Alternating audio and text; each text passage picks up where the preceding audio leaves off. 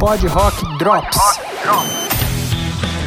Prepare a sua carteira, pois o ano de 2020 está com a agenda cheia. É isso aí, tem show para dar com pau e tem para todos os gostos. Pra aquecer, em janeiro a gente tem shows do Blaze Bailey, que ele toca dia 17 em BH, dia 23 em Limeira e dia 26 em São Paulo, que é um show especial, inclusive que ele vai tocar com o Roland Grapple, né? Ex-Halloween, Master Plan, vai valer muito a pena ver esse show. Aí para fechar janeiro a gente tem um show do Tristânia é, em São Paulo no dia 19. Já em fevereiro a gente não tem nenhuma atração internacional, mas dá para ir lá em São Paulo no Carioca Club ver o Xamã, que promete ser um baita de um show. Já em março a gente começa a esquentar um pouco mais, a gente tem o Amon Amarth e o Powerwolf tocando em BH no dia 6, em São Paulo no dia 7 e no Rio no dia 8. E depois a gente tem o Helicopters tocando no dia 14 em São Paulo, depois de 16 anos sem retornar para o Brasil. Na sequência a gente tem o The Circle, banda do Semiagar, do Michael Anthony e do Jason Bohan, tocando aqui pertinho de mim, em Ribeirão Preto, no dia 16. Esse provavelmente eu vou. No dia 18, no Rio de Janeiro. No dia 20, em Porto Alegre. E no dia 22, em São Paulo. E para fechar março, a gente tem o Crash Diet, banda de hard rock sueca, muito legal se você não conhece, que vai tocar no dia 26 em BH e no dia 27 em São Paulo. E em abril, o bicho pega. No começo do mês, no dia 3, a gente tem o Guns N' Roses tocando no Lollapalooza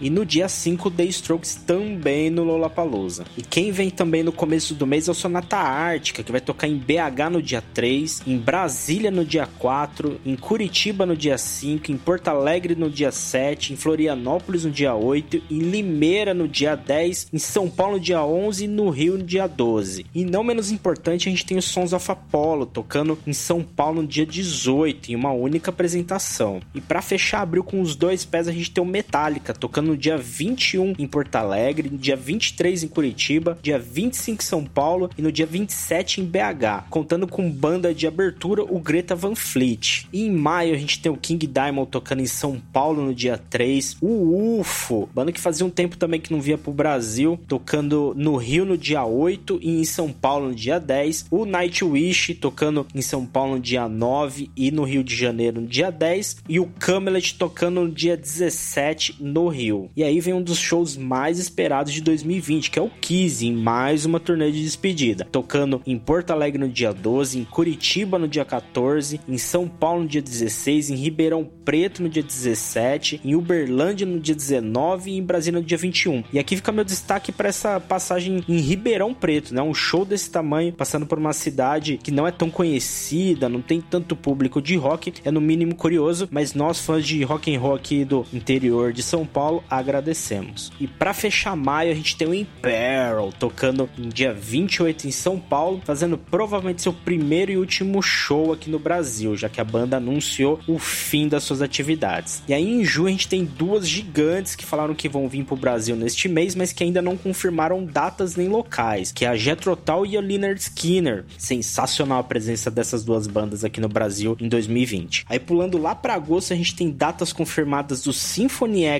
no dia 3 em São Paulo e no dia 4 em Limeira. Curiosa também essa passagem do Symphony X em Limeira. E provavelmente ainda serão confirmadas muitas outras datas no primeiro trimestre deste ano. E aí, qual desses shows você vai? Conta pra gente lá no nosso Instagram, PodRockBR. É isso aí, Pod Rock Drops.